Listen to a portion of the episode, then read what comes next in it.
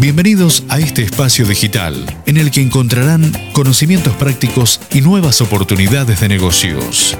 Bienvenidos al podcast de Más Negocios, el único programa para empresarios, directivos y emprendedores apasionados por los negocios. Señoras y señores, con ustedes su anfitrión, mentor de ejecutivos y conferencista internacional, Miguel Furque. Bienvenidos a este video en el que voy a proponerle seis pasos eh, para ser un ejecutivo rentable.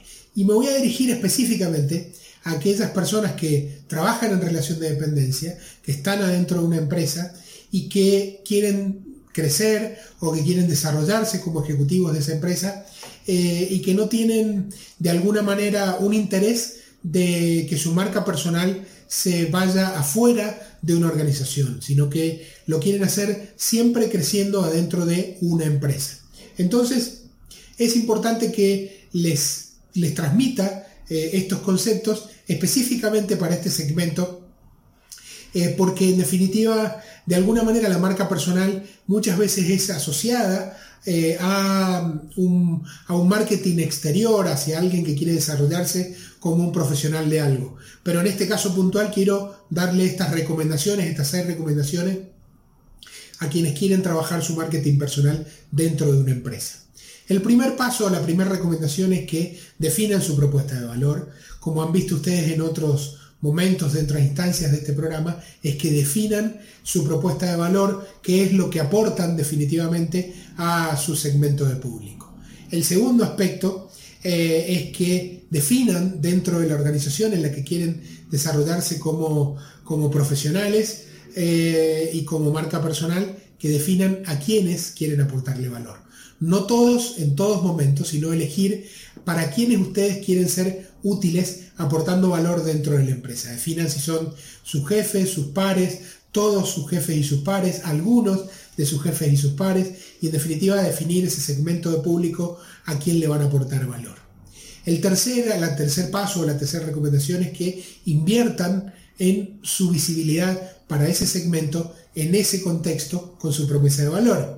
Invertir en su visibilidad significa estar visible, estar disponible, aportar eh, y en definitiva invertir me refiero a invertir recursos, que es tiempo, que es ideas, es contenidos, para poder eh, este, estar visibles y estar presentes cuando hace falta y cuando ese segmento de público los requiere. El cuarto punto de estos seis pasos es eh, ser, brindarse a ese segmento de público de una manera proactiva y positiva. Cuando hablo de proactiva me refiero a no reactivo, no esperar que me pidan, sino llevar propuestas, entregar propuestas, ser muy eh, emprendedor dentro de la organización y acercar soluciones a ese segmento de público dentro de mi propuesta de valor y dentro de mis áreas de competencia o mis conocimientos y sobre todo de una manera positiva, mirando lo que se puede mejorar eh, y no tratando de rescatar lo que debe empeorar, sino siempre una propuesta proactiva, mirando lo que podemos hacer, mirando lo que podemos hacer mejor, mirando aquello que suma y no lo que resta, porque pararse en lo que resta es este, de alguna manera desconstruir sobre nuestra marca personal.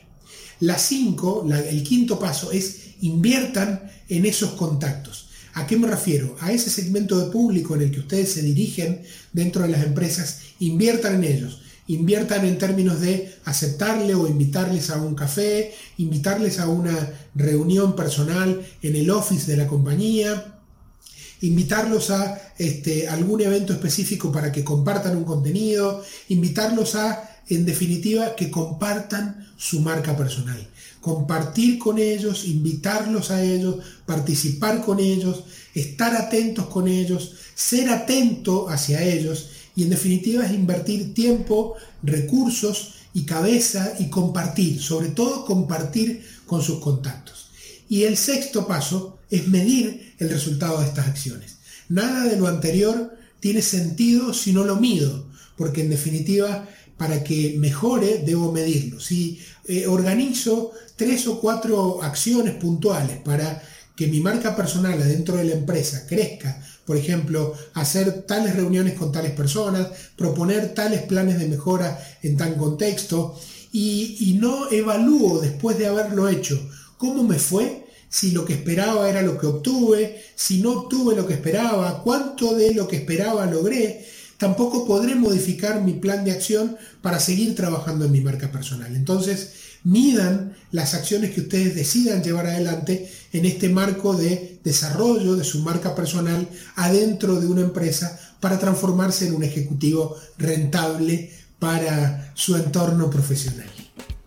Les agradezco que hayan compartido conmigo este video y espero encontrarlos en otra video.